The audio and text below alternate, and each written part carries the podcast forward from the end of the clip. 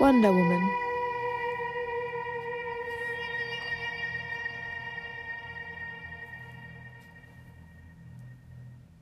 Heute reden wir über den Iran.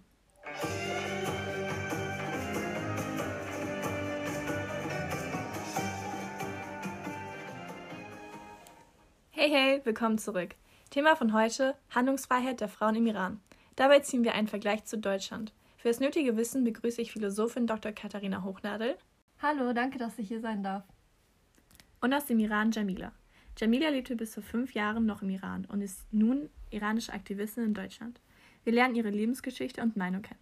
Ich will natürlich nicht zu viel verraten, deswegen überreiche ich dir das Wort, Jamila. Hi, danke, dass ich hier sein darf. Könnten wir vielleicht zunächst damit anfangen, inwiefern Männer und Frauen im Alltag im Iran unterschieden werden? Also der Hauptaspekt war wahrscheinlich ähm, die Kleidung. Wir wurden sehr unterschieden insofern, dass wir Frauen nur locker sitzende Kleidung tragen durften. Dazu gehörten natürlich keine Jeans oder Oberteile, die nur lange Ärmel hatten. Außerdem mussten Nacken und Haare komplett bedeckt sein oder zumindest so viel, dass sie es für angemessen hielten. Beispielsweise im Bussen durften wir Frauen nur hinten sitzen und die ganzen Männer durften vorne sitzen. Und wie sieht es aus mit dem öffentlichen Leben? Also gab es da auch bestimmte, zum Beispiel Läden, wo nur Männer erwünscht waren und Frauen nicht rein durften? Tatsächlich war das der Fall. Nicht nur in manchen Läden, sondern vor allem in Teehäusern gab es Männerteehäuser, in denen äh, wir uns halt nicht aufhalten durften. Religion ist ein wichtiger Aspekt in eurem Land. Werdet ihr da gleichberechtigt oder gibt es da auch Unterschiede? Also ein großer Unterschied würde ich sagen, ist, dass es separate Moscheeeingänge gibt. Das heißt, ähm, auch in der Moschee werden wir unterschieden. Außerdem müssen wir Frauen uns komplett verhüllen. Das heißt, äh, einen, einen Anzug am ganzen Körper tragen, der unseren Körper verhüllt und dann noch unsere Haare wie normalerweise auch. Kannst du uns erklären, inwiefern gegen Frauen vorgegangen wurde, wenn sie sich anders verhalten haben, als es erwünscht ist? Ehrlich gesagt ist es ein ziemlich sensibles Thema für mich, weil ich sowas selbst in meinem Umfeld schon mal erlebt habe. Und zwar hatte ich eine Freundin, sie wurde brutalst ausgepeitscht, weil sie mit Männern eine Familienfeier gefeiert hat und dabei Alkohol konsumiert hat. Sie erzählt mir, dass sie sich jeden Tag, als wenn es gestern gewesen wäre, daran erinnern kann, wie ihre Tür eingetreten wurde wobei sie gerade mit ihrer Familie, dazu zählten die Schwester, die Ehemänner, also der Ehemann von ihr und ihrer Schwester und seine äh, zwei Cousins getanzt hat. Und es ist allgemein gültig, dass wir Frauen nicht tanzen dürfen und vor allem nicht, wenn es mit Männern ist. Äh, sie meinte, dass sie drei Tage in Haft gehalten wurde und am vierten Tag eine willkürliche Strafe ausgesetzt wurde. Und äh, die Strafe lautete 74 Peitschenschläge. Äh, dabei meinte sie, dass sie nach dem fünften Peitschenschlag bereits nichts mehr gespürt hat, weil sie ohnmächtig wurde vor Schmerzen. Hast du persönlich schon mal erlebt, dass du verhaftet wurdest oder diskriminiert öffentlich? Also es ist so, dass ich ein eigenes Hobby habe. Das ist äh, Parkour. Und es ist halt oft passiert, dass Passanten verärgert waren, dass wir trainiert haben und oft wurde uns auch verboten, also da sind Polizisten gekommen und haben uns äh, verboten, in den Park zu gehen, als wir mit äh, Sportbekleidung reingegangen sind. Und ich denke, dass es am Anfang viel schlimmer war als zum Ende hin. Aber trotzdem wurde es nie von der, von der Gesellschaft akzeptiert, dass wir Frauen Parcours machen oder allgemein irgendwelche eigenen Hobbys haben. Das ist echt krass, vergleichsweise zu Deutschland, dass es hier normal ist, dass man den Sport ausüben kann in der Öffentlichkeit, den man will aber dass es bei euch so streng genommen wird. Wann hat denn die Diskriminierung bei dir selbst angefangen? Also schon als kleinstes Kind wurde die Wichtigkeit des Kopftuches betont.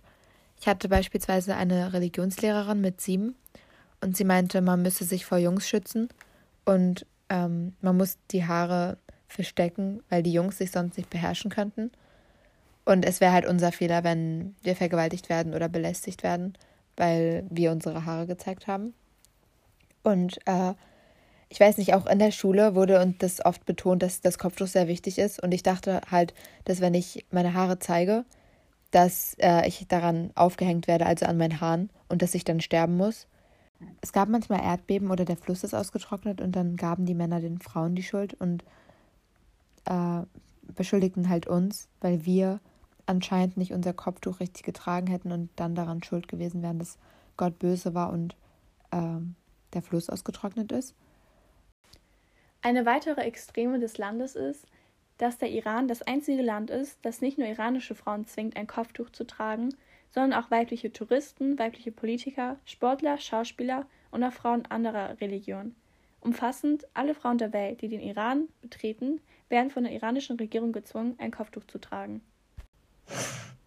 So, kommen wir jetzt zum Experten.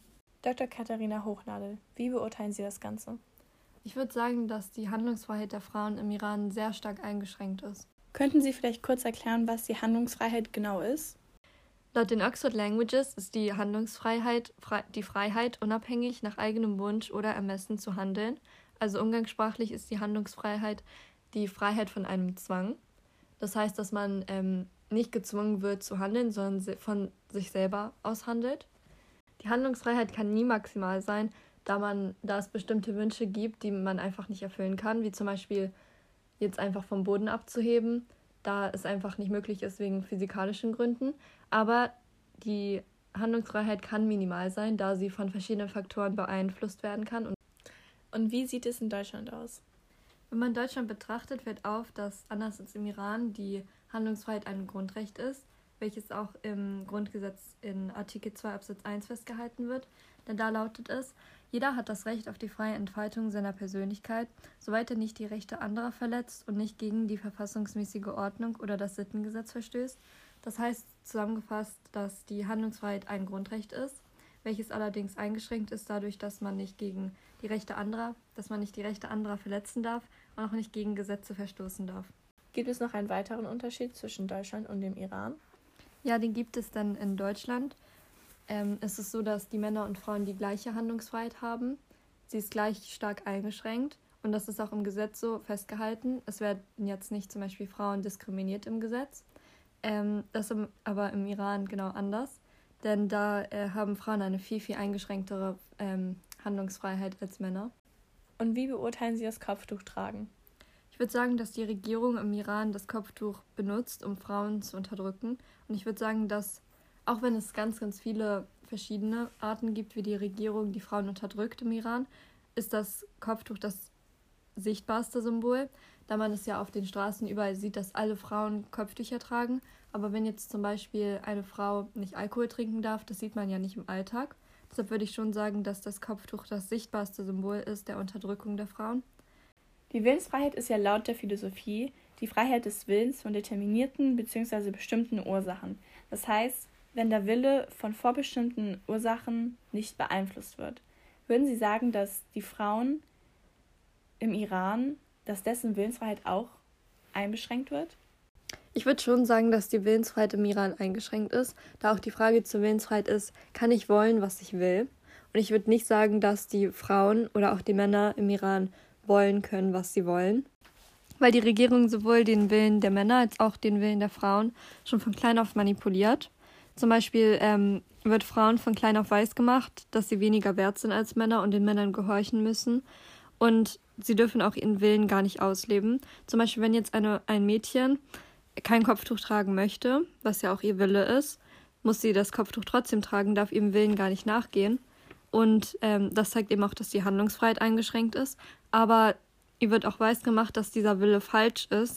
Und da dies auch schon von klein auf passiert, ist es dann den Frauen eben nicht möglich, den freien Willen überhaupt zu entwickeln, wenn sie dann noch älter sind. Das heißt, der Wille wird von klein auf schon eingeschränkt und das bleibt dann auch so.